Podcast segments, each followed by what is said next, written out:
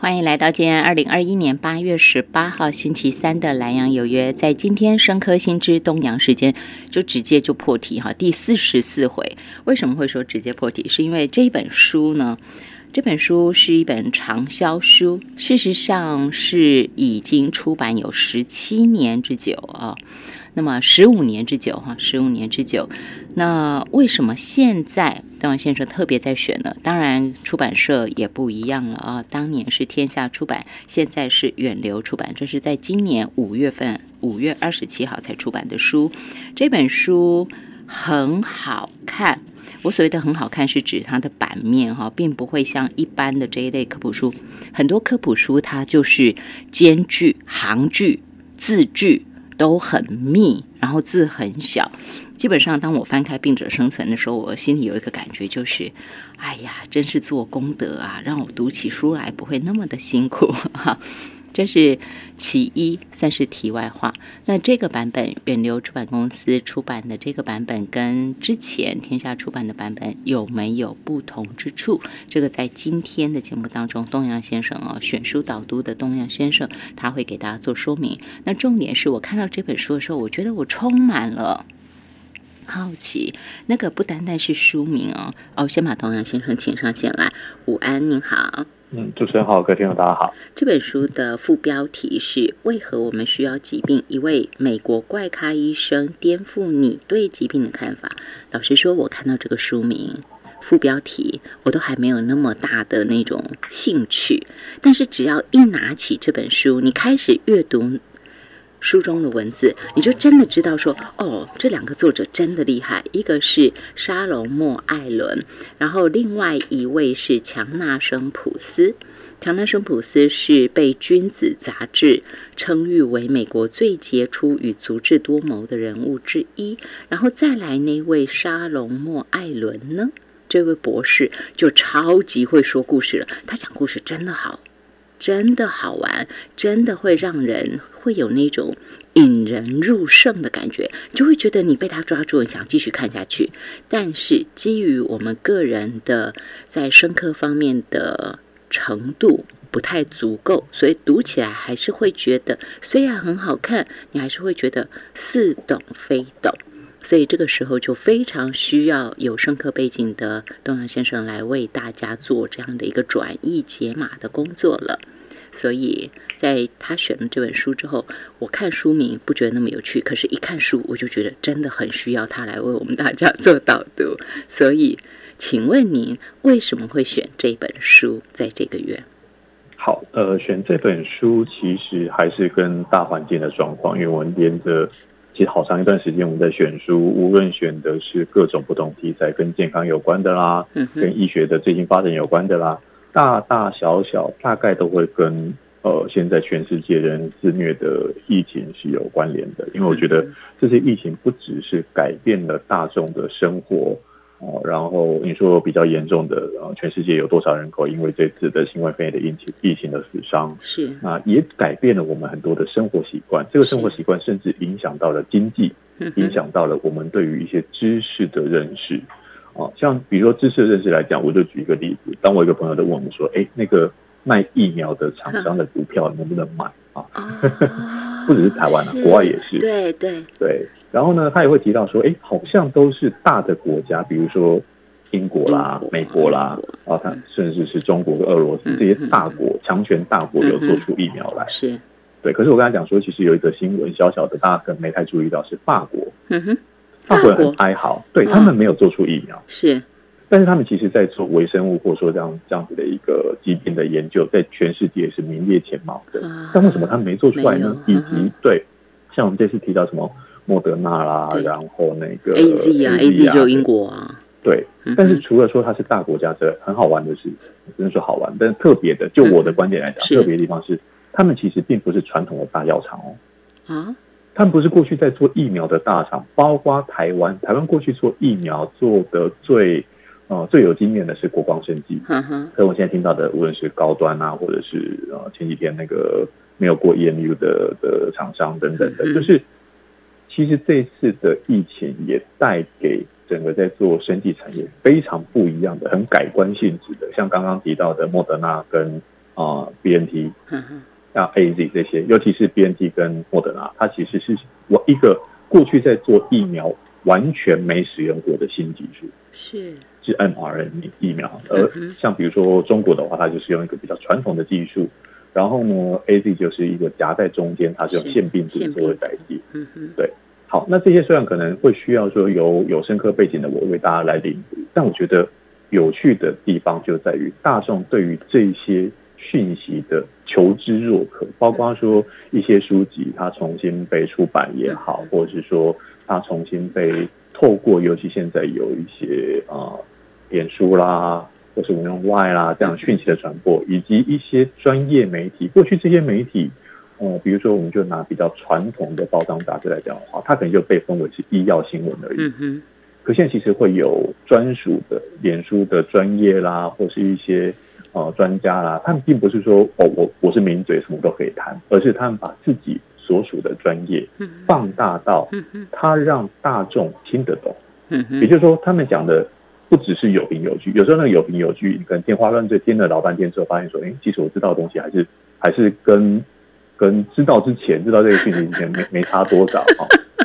只是相对被讲的耸动一点嗯嗯，啊，对，或者被讲的是比较比较那种啊有图有真相的那种。可是现在呢，现在我觉得有越来越多的，当你静下心来，其实或许它有一定的知识门槛，但是这个知识知识门槛之外，就如今天要提到这本书嗯，它的书名我觉得就下的非常明确，因为跟英文书名《Survival of the Sickness》嗯，很很接近接近直译了哈，叫做“病者生存”。因为当我们看到“病”这个字，就觉得啊，唯恐避之而不及啊，就是是。我我要健康的生活，我不要生病。对，可是那个 sickness 啊，英文书名的 sickness，它讲的，而且是呃那个形容词的最高级的嗯哼。sickness，、对，所以那他们能够存活下来，放在生物、生物、生物的演化、嗯。生物的存活、生物的百态之中的话，有它的道理。也就是它会留在我的基因里头，意思是这样，这个病对最后对，没错。嗯而且像比如说书腰，他会讲到说，病者不一定是弱者，诶，这句话也有趣了。是就我们可能看到现在有一些在书上标注出大家可能耳熟能详的高血压、嗯糖尿病、高胆固醇，大家都不要。啊，对，会觉得说啊，有这种状况的话，我是不是要赶快去看医生，赶快吃药？嗯甚至当听到的时候，就会觉得很沮丧。是好，那可能会埋怨说，为什么我一出生，尤其他很多是遗传性的疾病，一出生就带有这样情况，嗯，或者是当其比如说呃，因为糖尿病，所以开始要控制了，就觉得啊，好麻烦哦，为什么林林总总的，然后医药上面有没有办法去解决它、根除它的方法？嗯然后最终，我觉得他面对到的情绪就是恐惧。是可是恐惧呢，我觉得这边呃选书的原因，刚刚主持人一开头提到选书的原因，我觉得希望带给大家的一个一个状况是说，呃，当我们越了解，其实你越不需要恐惧，你不用自己吓自己啊啊。像比如说台湾的疫情的状况，从去年去年其实一直防疫的部分做得还不错，对那今年虽然遭遇到了几个几个重大的的麻烦，然后重大的状况，那现在也比较趋缓的情形。对，所以我觉得这一部分呢，尤其当我们看到邻国，像比如说日本啊、韩国啊，然后印尼、越南等等的，过去也是防疫资优生的国家。对，呃，曾经在去年跟今年初，大家会觉得说，哎，这好像有点台湾人的优越感作祟，就我们想要考试第一名，嗯然后想要说做的比别人更好。对，可是呢，并不是说那个防线被攻破之后，我们就一路的溃败，没有。其实我们有在手后续的对有手回来，而且这手回来呢，我觉得在于其实呃，你说撇开政治的层次，我们在讲到公共卫生、讲到医疗环境等等等，那可不是一两天就见到起来对的。对，所以呢，这这样的这样的我们这样的情况，这样的一个成果，我们也不能自满。所以在这时刻，我想说，在选书部分嗯就有点打蛇随棍上，大家可以多接触到一些可能或许现在。他没那么直觉就用上嗯哦嗯嗯，可能现在大家想说什么时候可以打疫苗啊，什么时候可以解封啊，它是一个比较实际的行为之余，在一些观念的建立上面，其实今天介绍这本书《病者生存》，它也剔除掉、排除掉，在这本书前头有一篇导读是严胜红老师所写的，他就把中文里头我们有一些用词，比如说什么叫“此一时彼一时”啊，“天生我材必有用”啊，“上帝帮你关上门时，必然又帮你开了另一扇窗。这些话其实都刚好可以验证到说，我们对于疾病，或是我们恐惧疾病，我们对于现在的疫情，有诸多可能第一时间冒上来的情绪，但其实透过阅读，我们可以得到更多的资讯跟保护自己的方法。我在读这本书的时候啊，就算是跳着读，你都会突然发现，怎么这么多点是现在你会好像真的找到一个专书、参考书可以给你解答的那种感觉哈。甚至于是，譬如说，我看到这一句话，我也觉得很很有意义，就是现在我们正在经历的这一些事情，从去年一路 COVID-19 这样子。就突然出来了，然后对人类造成这么大的威胁。那现在各厂各国不断不断在推出新的疫苗，今天好像也有在说有新的斩获，然后那支疫苗的股价就飙升，就跟其他的不一样啊，等等的。我就在想，就像书中说的，他说我们的基因是先于我们存在的生物的演化遗物，始于我们的父母。可以一路回溯到最初的源头，你的祖上所遇上的每场瘟疫、每只掠食者、每种寄生虫、每次全球巨变，这些他们从中设法幸存下来的经历，都记录在你的遗传密码某处，而有助于你的祖先更能适应环境的每个突变、每次改变，也都记载于遗传密码。中，所以势必我想，未来人类在二零一九年的年底到二零二零年的这个转折，甚至于到二零二一年病毒不断突变，这个未来一定都会记在深刻的这样的一个啊新的知识当中吧。不过在谈这个，我想要先请刚才先生您给大家解释一下哈，就是他说病者生存，显然病不一定是啊对人类完全无助的。那每一次的比较大型的疾病，照理来说，或者是一个什么瘟疫，它就会对人类带来一些的改变。所以我可以请你举这个例子吗？这本书的作者跟他的爷爷，他们是有一样的遗传性的疾病，就是血铁沉积症。那事实上，这个血铁沉积症，它也并不是一个哦，看似啊，我就倒霉，我就遗传到这样的病。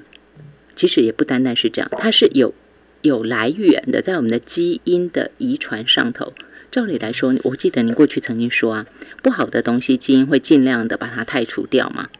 人类基因就不会留下，因为我们要繁衍，对不对？要繁衍下一代，有助繁衍的东西就会被留下来。所以这样奇怪的病为什么会被留在基因库里？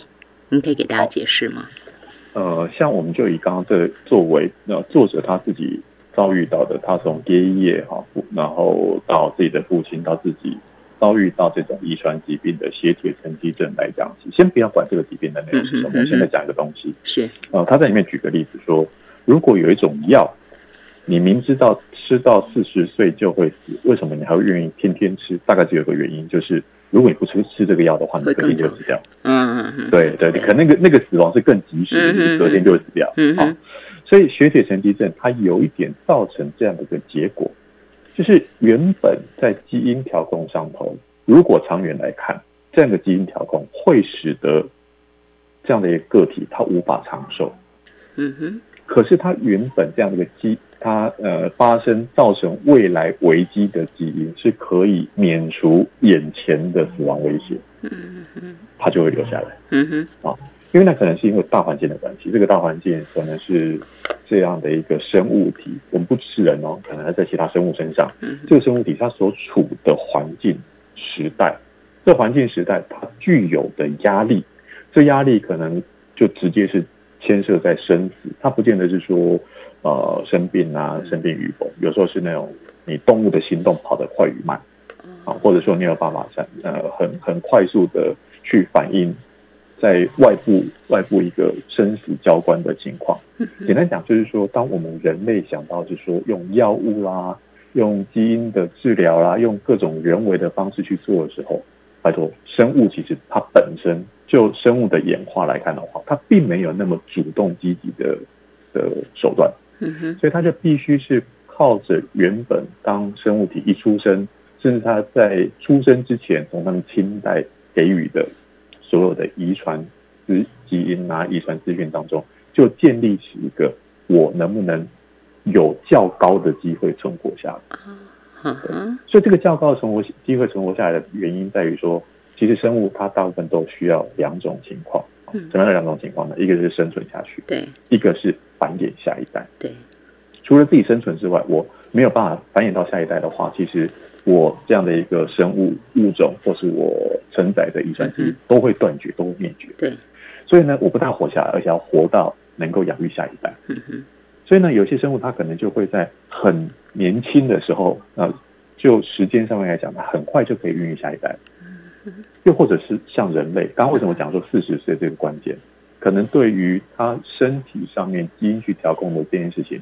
四十岁可能会造成个体的死亡，但是在四十岁之前，他有生殖能生殖能力啦，对，他就可以繁衍下一代啦，对，所以他就能够存活下去。那这个到底是一个缺陷呢？如果他当时在他还没有过生殖年纪的时候，比如说呃这样的一个个体，他在五岁、十岁、十五岁就会死亡。那不 OK 啊，因为不能繁衍下一代，还没有生殖能力。没错，所以它就造成了它有一种交换式的模式，就是我现在呢能够有一个对抗眼前的，像斜铁神经症，它能够对抗眼前因为外界环境可能是大自然啊，比如说是那种气候啦，可能是其他的物种的关系啊。刚刚讲的这叫演化压力，它可以应付到演化压力之后，它或许过那个时间点。但现在的医学可以告诉你说，哦，有些铁沉积症的人，你只要经由适当的医学上面的治疗，而且这个治疗还很方便，比如说 像捐血的爷爷，对，他就定期去捐血，因为呃，他过去作者在他十几岁的时候，觉得说爷爷跟他讲这句话是那种捐血助人很愉快，所以心情会很愉快，捐完血之后很很快乐。对，后来发现不对，是因为 后来知道说，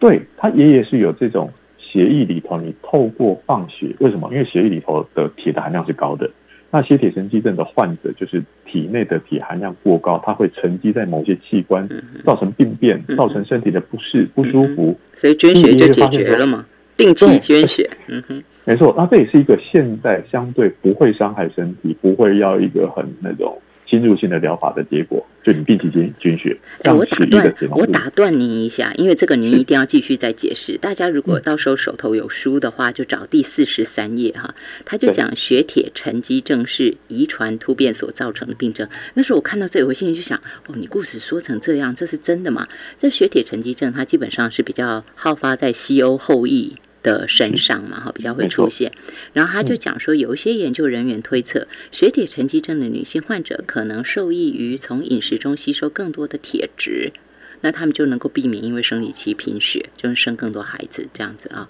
然后也有人猜测，那男生呢？他说，维京男性的好战文化让他们时不时就失血，可能得以抵消血铁沉积症带来的负面影响。我要问的是，说这是真的？真的有研究人员这样推测吗？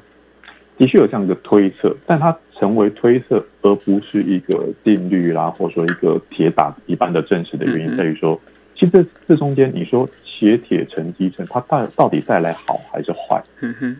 所以带来好还是坏，在演化上面无关好坏，只在于我刚刚讲到的两个重点，对对，生存跟繁衍，对，没错。所以只要过了那个关卡，它有时候不是因为他够好而留下来哦，而是能够去。符合这两个条件的状况下，他没有被剔除。是是是。可是会不会被剔除的原因，不在于人怎么去做行为上面，或是做这样的一个判断，而是在于外界的环境。像比如说刚刚讲维京人啊，维京人他们所属的环境，呃，他们的资源来自于海洋，对。但是他们要承受到的，比如说气候啦，然后刚刚讲说一个要去四处征战啊，然后女性的。呃，繁繁衍后代啊，等等的那样的一个生存压力，跟他们选择营造出来的文化，但这个文化你看到现在，我们其实已经没有所谓的维京人的国度啊，它它相对在北欧那个环境，而且里头的人也因为迁徙，这个迁徙不像是过去我们看到的呃历史上面的也好，或者是现在我们看到多数物种的，反正我们现在迁徙是坐个飞机就从地球的一端飞到另外一端，对，然后我们呃在。人人种的通婚上面，它也会虽然都是人，但是其实是有不同的，像北北欧啦、亚洲啦，然后非洲啊等等的不同的人种，所以它去综合跑出来的的各种的遗传基因，然后遗传讯息，但这是千奇百样。这千奇百样，我们可能小到说像刚刚讲血铁沉积症啊，啊，甚至是说那种我们过去节目当中也提到说乳糖不耐症，嗯哼，或是像书里头也讲到说亚洲人很常，尤其是第一次喝酒就满脸通红，其实这也是一个亚洲人的通病，嗯哼，对，所以这样子都是透过基因去遗传去造成的时候，可是你现在需不需要去直接的面对？像比如说对于啊那个刚刚讲亚洲人他喝了酒。就会造成满脸通红不舒服，他反而因为这样的一个，我们不能说是疾病哈，但是它造成的不适的原因，我们去找到让有酗酒问题的人，嗯嗯嗯，类似启动了啊，启动了类似的机制之后，使得他开始产生对于喝酒的厌恶，而达到戒酒的目的，或是至少饮酒适量，嗯嗯对，这就有趣了。所以刚刚讲说那种我们对于书名的由来，可能病者生存，我们并不是对这句话熟悉，而是对适者生存啊，那种那种弱肉强食啦，然后物竞天择啊，这种过去在呃学习生物学、学习达尔文讲到的演化的时候会提到的这些字眼，开始去产生的一个错误的见解，就来自于说，哎，这样比较好，或那样比较不好。其实不然，最终我们看到的是，它能不能生存下来。即便它带着某种缺陷而生存下来，它能够过了刚刚讲到说，对于生物来说，我能够生存，能够繁衍，那它是及格的。及格了之后，比如说书中也有提到一个例子，比如说人会有长得高，有长得矮，长得高就一定好吗？长得矮就比较吃亏吗？那高的话要长到多高呢？我们会一路的从从呃一米五、一米八、两公尺一路越长越高吗？好像也没有这个倾向。所以其实它就是一个取决。在于这个生物能不能存活下来，以及这本书就会撇除掉我们很多偏见，而且偏见其实很多是不需要的。像是在这本书当中讲到这种疾病啊，什么缺铁，哎，那个血铁沉积啊，就是他其中就在讲到说，在非血铁沉积症的患者，他身体里头巨噬细胞会含有大量的铁。那你等于说缺铁的这种，哎，这种呃血铁沉积的过多的这种人，他的巨噬细胞就会缺铁，然后还说这是免疫系统里的拳脚惊人的李小龙，因为它的作用，呃，可以他说血铁沉积症的巨噬细胞啊，就是缺铁的这种巨噬细胞可以。彻底击溃细菌，所以后来他就在提到说，在一三四七年，现鼠疫横行欧洲的时候，身上带有血铁沉积症突变的人，就因为他有缺铁的巨噬细胞，所以就对这种传染病格外有抵抗力。我看到这里的时候，我心里就想啊，好神奇哦！所以我们的身体自己会有一些病，就这样那种基因，它就会特别放在我们的基因库里。平常看起来不是好东西，它可能会让人生病啊，然后有更多的问题要去面对。可是事实上，它在长远历史当中来说，我们的基、我们的这样经历，人类这个物种不断的经历，面对的很多像是鼠疫这些事情，重大的疾病过去之后，其实我们都会留下一些未来可以救命的东西，可以这样说吗？没错，它也有一种也有一种塞翁失马焉知非福的感觉哈。像刚刚讲说鼠疫，在鼠疫发生当下，尤其那是在讲到呃十四世纪的时候发生在欧洲的鼠疫，一开始其实我们是完全在那时候的人类是完全不知道它怎么来的。为什么会死？我有什么办法去防毒？有什么办法去禁止？或是有什么办法去医治它？来的又快又急，然后全欧洲其实死伤的人数三分之一，甚至到一半的人数，非常的惨烈。但鼠疫那次结束之后，它其实又重新死灰复燃了几波，但都没有像第一波的那么严重。科学家以及后来的医学研究人员就去推测，可能就是刚刚讲到这个血体沉积症，它扩大了族群。为什么？因为当初存活下来的。比例人口比例当中有血铁沉积的人比较多，所以使得后来在出现鼠疫的时候，它能够感染的，刚讲是体内的免疫系统能够去抵抗它的，不因为体内过多的铁而造成造成那个难以抵抗的情况下的时候，反而是得利的。好，那这件事情是不是人类已经预备好说会有鼠疫来，所以我们就会有血铁神经症这个基因存留呢？也不尽然，好，也不尽然。为什么会这样讲的原因，是因为它就像说我们拥有很多不同的武器，但是敌人怎么攻过来，敌人的战略是如何，对，不知道。但有那样的武器的，你说是个人也好，或者我们把它放在全人类，我们把人类当成是一个单一个体来说的话，里面就有一些小的武器。这个武器呢，就是哎，有人有些铁神地震这样的一个武器可以对抗哦。对对，那他就因此而能够让全人类存活下来。这个存存活的意义不代表说所有人都活下来了，而是这个族群能够继续繁衍。对对，像这个大多数，你说刚刚讲那个鼠疫，当初一开始的时候爆发是死了三分之一到一半的人，哎，很惊人，对不对？但是我们看到世界其他地方，刚刚讲是欧洲的地方，对。世界其他其他地方可能就没有这个问题哦，或者说你可能在其他物种身上，在其他疾病身上，对，就是它是一个呃，我得说它往往是一个结果论的状况。像比如说今日我们现在所遭遇到的啊新冠肺炎的疫情，对，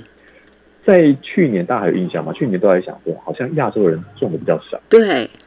就说我们基因怎样怎样，是或者是我们以前有打过卡介苗，都有人这样说，对不对？对。那这些呢？其实当初在节目当中，我也我们也曾经把这个话题拿出来过，但是它还没有一个定论的原因是，我们看到病毒的变种啊，好，那病毒变种，对，所以病毒变种它能够造成什么样新的破坏、影响，以及原本我们还是用同样的基因组，因为病毒它变种的几率，或者说它的速度，比人类我们一代传一代，一代去改变一代，甚至我们去做疫苗的速度都快对。所以，我们怎么去打赢这场战争？我们要的、我们用的，并不是疫苗，并不是药物而已，而是我们原本拥有的遗传。呃，我们原本拥有因为遗传所所造就出来的免疫能力，那个是我们最天然的武器。而这天然武器，在这本书的其中一章也做相当的发挥。嗯，因为那也是人类能够演化到现在，可能很多疾病它不不造成全球性的爆发，是因为我们早就打下来了。嗯嗯嗯，对。那这次只是。遇到了一场更棘手的战争，而这棘手战争，我们前面也因为，比如说是因为天花啦，因为其他的疾病，甚至是像呃一九一八年的西班牙大流感等等的，我们累积的经验，这个经验累积在第一个生物体内，我们有遗传的对抗的武器、免疫工具；，另外就是在我们的文化、在我们的医学科学发展当中，我们有人造的武器一起来对抗。嗯嗯。我们今天线上给大家请到是东阳先生，徐想给大家选书导读，在《深刻心之动人时间》第四十四回，他选的这本书，我觉得以线下，尤其我们大家共同走过了二零二零，走到了二零二一年的八月十八号，我们在这一段时间看了这么多的新闻，听了这么多专家的分析之后，你再来看这本书，我相信所有的人都会觉得，哇！这真的是一本这个时间最适合我们大家来阅读的书。就是过去你很多东西都是片段的，没错，我们听了很多专家、很多医师的解释，但是它是片段的。透过一本书，它帮我们大家收拢起来，我想会很有帮助才是。再加上今天邓阳先生为大家的导读，这本书书名《病者生存：为何我们需要疾病》，一位美国怪咖医生颠覆你对疾病的看法。聊这儿，我们休息一下。欢迎回到《蓝有约深刻心之东洋时间》第四十四回。今天东阳先生为大家选读导读的这本书，书名叫做《病者生存》。为何我们需要疾病？大家一定会说：“我才不会需要疾病。”但真的，你看了这本书，就真的能理解书名《病者生存》。为何我们需要疾病？一位美国怪咖医生颠覆你对疾病的看法。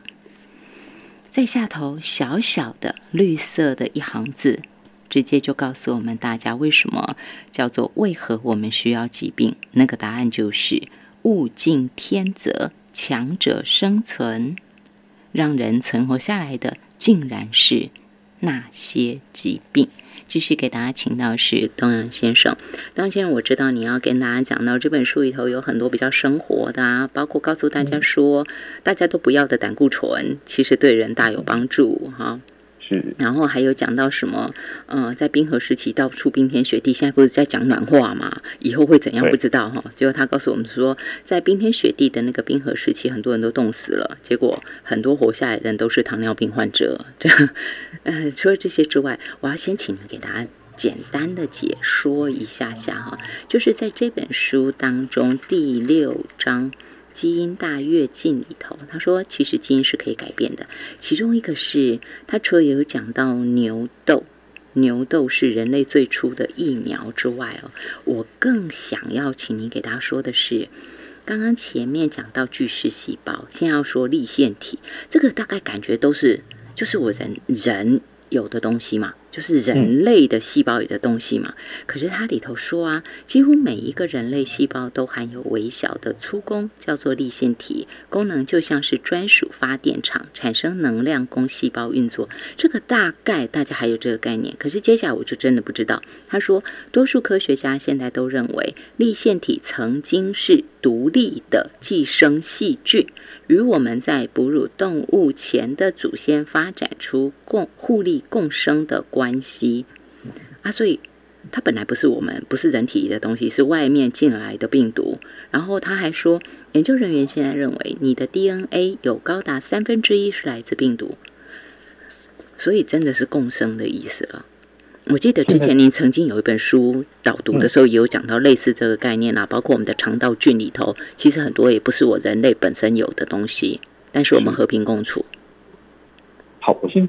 讲几个重要的概念，像刚刚讲到说病毒，好像人类的遗传密码当中，遗传物质当中三分之一是来自于病毒，那听起来很可怕，对不对？对。因为我谈到病毒，无论是那种造成疾病生病的病毒，或者是电脑病毒，你都觉得啊，那那个不要把扫毒把清除掉，对不对？嗯哼。可是想先用电脑病毒来去思考，其实电脑病毒它就是一一段程式码，跟你电脑能够去运作的程式码是一样的，只是它是一个人为控制的，它用那样的程式码去控制了你啊电脑的运作，你电脑的运作就会变得很，比如说你想开档案打不开啦。然后你想做事情不能做啦，甚至他回过头来去勒索你说：“哎，如果你要打开某个档案的话，给钱付钱来，对，给钱来啊，对，啊，或者说很多档案就啊不见了，我的我的照片啊，我的音乐啊，我的什么东西，很恼人啊。如果他就是静悄悄的在那边不做什么事情，好像对我来讲就无关无关痛痒。电脑如果因此而跑慢一点，还可以接受了啊。如果电脑因为这样子而热热一点，好像也还可以接受。人体内的病毒也有时候是这样，为什么？因为病毒它一样是带有遗传物质的一种，你说它是生物或是非生物，它到底有没有生命呢？它会借由进入到啊生物的细胞之后去复制，复制什么？复制它遗传物质，复制它包裹这个乙传物质，保护它的那个外壳，蛋白质外壳，然后再散布出去。所以呢，这样一个散布的过程，如果像感冒、小感冒啊，或者是有一些疾病，它并不带来。死亡的威胁或带来严重的后遗症的时候，这种病毒其实我们比较能够睁一只眼闭闭一只眼，或者说就把它当成是我偶尔会生病感冒休息个几天就好了。可如果当它变成说，哎，它的死亡率很高，哦，像那个现在的新冠肺炎或是之前的 SARS，死亡率很高，传播率很高，然后我们就因此而改变生活，不能出门了，戴着口罩，然后人与人之间的接触等等的，就会造成很大的麻烦的时候，那种病毒就会觉得很讨厌。或者像艾滋病病毒，或是一些我们恶名昭彰的，但有一些病毒它里面存在的 DNA，或像刚刚讲到立腺体，其实立腺体不是一种病毒，它是一种另外在人类发展的早期，它被不知道什么原因，好，现在还有诸多推测跟假说，但它是进入到了跟人类一起共生。结果它是带来好处的，它不是像刚刚讲的病毒说，哎，它造成麻烦。因为这样立腺体它是一个细胞的能量，它有一点像是发电厂的功能的时候，可以让我们更有效率的让我们活得更好。是活得更好，并不是说哦，我的物质生活可以赚得更多钱、更健康，不是。但是在于过去的存活存活历程里头，你就发现到说，这颗立腺体就进入到了细胞，而且成为细胞一个不可或缺的伙伴。因为你会发现到说，细胞原有的遗传物质在细胞核。可是，在立腺体当中，却有它自己的单一的 DNA，所以这个 DNA 就发现到，慢慢的去抽丝剥茧，讨论说，哎，它其实本来不应该在人体里面，本来不是不应该在人的细胞当中，它为什么会进来？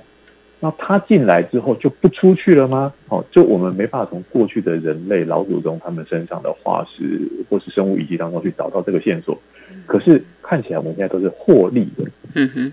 它就是个好东西，是它就让我们存活下来。所以你不会说我们体内有立腺体，所以当然是一个疾病，然后想办法把它踢出去，嗯哼，没有会这样干。对，所以像那个好与坏，就像是我拿一个生活中的例子，到了冬天我们要穿厚衣服，甚至要开暖气，对，夏天都不需要。嗯哼，可是你不会觉得说暖气跟厚衣服就是一个很多余的东西，我顶多就把它收起来，或者是像那个电暖炉，我就把它收起来，对，换季要使用的，对，以备不时之需。那反过来是像比如说像现在欧洲，哦欧洲会有热浪，过去我们看新闻会就会很惊讶说，为什么欧洲没有装冷气？嗯哼，因为他们的他们原本在正常气候底下的话，他们不需要冷气就可以过得很舒服。对，对，可是那个热浪来了，动辄四五十度的时候，没有冷气，哇，那只能真的你看到大家去外面热戏水。死啊，对，然后我以前住在欧洲的朋友就讲说，他要找冷气都买不到，也找不到人来装，或啊。然后那个夏天就过去了，啊，他就开始犹豫说，那我明年是不是要去装 对，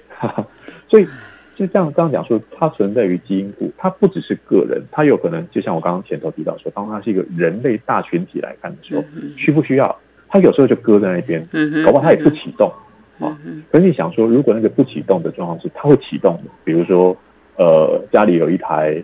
电暖炉，你没办法把它的插头给拔掉，嗯它时不时呢就会热起来，你当然会觉得很困惑。那么已经已经那么热了，还对还要再开个电暖炉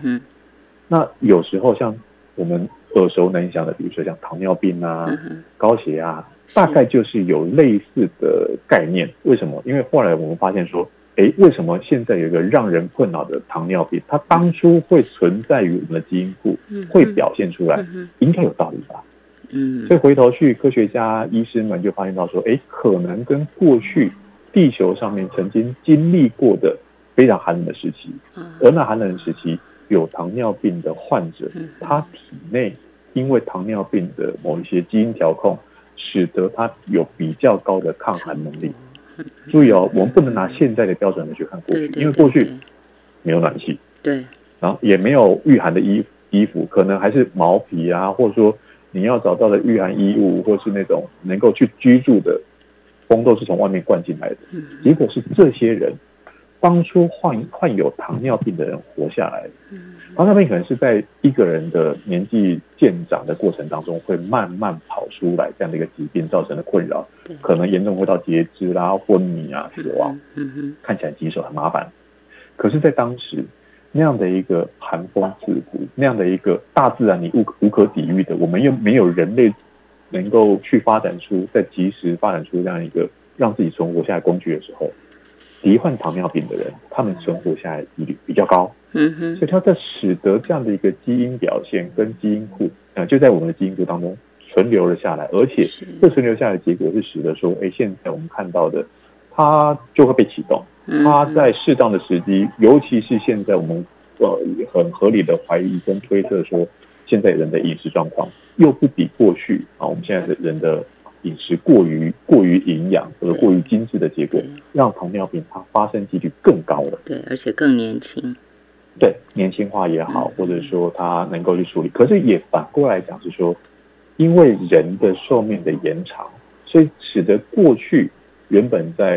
人的调控系统当中，它是年老才会发生的疾病，对，甚至很多人还没撑到那个年纪就已经因为其他状况过世了。对，所以呢，它会变得更凸显出来。但这几年的医学在面对到高血压、糖尿病这些疾病的时候，也慢慢把它当成是长期的慢性病来处理。是就它不是一个要根治，但是它在控制范围之内的话，搞不好它有些用途。而这些用途呢，或许它是大是小，因为人类就全人类来讲，我无法去预测说下一个冰天雪地的时期会是会是一百年后，或是一千年后。书上也有描述，可能过去人类会觉得说，哦，那可能是一万年来一次。后来有新的证据发现之后说，哎，不对，那可能是一千年来一次。嗯一百年，结果后来发现说，哎，那个极度冰冻的时期只前前后后经过了三年，嗯嗯所以有这样子存活下来的人们，他就期待着他使得这样的一个基因变得强势以后，他被存活下来了，嗯他也变成备而不用。所以这本书里头提到的疾病，或者说我们现在大众所认定的疾病，都是以现在的观点觉得说是它很麻烦，是它很恼人，它很怎么样？但是可能对于老祖宗来讲，哦，那是他当初能够保命下来的一个，或许是唯一解。是，但你可以想说，哎，如果我不是住在那种纬度比较高，呃，赤道的人住在赤道附近，或像台湾这种亚热带热阳，光，对，要要不要要不要有这些东西呢？嗯哼，要影响肤色，影响到那个维生素 D 的摄取，像维生素 D D 的摄取，我们现在可能看打开新闻看到说，我们可以去吃补充营养品，嗯以前人类可能没有。好，那它要怎么转换呢？它就从我们原本体内拥有的胆固醇，现在大家听到胆固醇就怕说啊高血压啊、中风啊，它都是坏东西。嗯哼，或许跟你讲说什么高密度胆固醇比较好，低密度低密度胆固醇比较差，对。但是书里面也写到，他说很好玩是，如果你去量，你去医院做检查的时候，哎，冬天跟夏天的胆固醇量或许会有一些变化哦。嗯，变化的由来就在于它其实是一个人体体内正常的调控，因为在过去饮食当中没办法好好摄取维生素 D 的人的话，他是无法在人体我们透过其他的饮食以外，我可以透过体内正常的，我只要出去晒太阳，嗯，而晒太阳呢，就会把原来的胆固醇转化成维生素 D，素 D，对，然后维生素 D 对我们的健康、对我们的生命都是有帮助的。对，所以这一连串这本书其实说起来，它也不只是谈生科这个分子，它其实会谈到历史，哈，会谈到环保，会谈到其他的学科，方方面面的，你就会发现到说，其实有时候像书上里头会讲说啊，我之前我爸妈也在问我说，哎，儿子啊，是不是出去晒太阳就可以，啊就是那种增增加维生素 D？我说对，但是你也不能晒太久，因为晒太久可能会啊，比如说西方人皮肤比较白，对，晒太阳过久会有那个提升皮肤癌的风险。嗯哼，除此之外，其实晒太阳也会减损掉我们体内的叶酸，叶酸也是一个重要的维生素。哎，这样不是麻烦的是怎样？会减少叶酸？好，就好玩的地方就在这边哦，因为你就看到说，如果我们以啊、呃黑皮肤的黑种人来说的话，它能够抵御紫外线。对，好，那抵御紫外线的好处，尤其是 UVB 紫外线 B，它会减少叶酸的破坏，嗯。可是就变成它要增加维生素 D 的生成的时候怎么办呢？嗯哼，这黑皮黑皮肤的人种，它，会普遍显示出它体内的胆固醇含量是比较多的，嗯，也就是说，它可以用比较多的胆固醇快速的去生成体内所需要的维生素维 D 生。素 D，也就是说，原本人类的体内它就有一个平衡的机制，嗯嗯，可这个平衡机制呢，它是一个生物长时间演化调控下来的结果。但我们现在呢，有非常快速的生活变化，嗯然后非常快速的，因为人类的文化，然后我们所使用的工具，或者是像我们现在所拥有的医学技术等等的快速变化，所以呢，这使得现在看起来，诶，当为什么呃糖尿病、高血压要控制？它控制的前提可能是要在控制肥胖，因为你要看到史前人类，你要找到几个胖子啊，你要你要去看到那种呃古人的？对对，那他们摄取营养会饿死的几率是高的惊人的时候，嗯怎么会有人会有人营养过剩而死呢？嗯可现在营养过剩却会成为是一个帮大家满满足了口腹之欲，嗯，但是口腹之欲哪里来的？可能是因为食品厂啊、化学厂啊他希望你你有很多消费嘛，买很多东西回去吃嘛，吃的很多不必要摄取的营养跟热量啊，嗯。或是不必要的人工添加物所造成的问题。嗯，所以这一连串，我觉得整本书有时候呢，你会读到后面发现说，这疾病是自找的，有可能那个疾病其实如果不是这个疾病的话，那个老祖宗没有因此活下来，也不会有自己。嗯哼，所以他读来就会有一种我们不应该以现代的偏见，我这从摄影师，就不应该以现代的偏见来去理解，对，来去理解这一切的时候，包括我们提到的，像书里头会讲到说，刚刚主持人所提到说，呃，在那个免疫遗传的那一章，他就会提到，哎，其实我们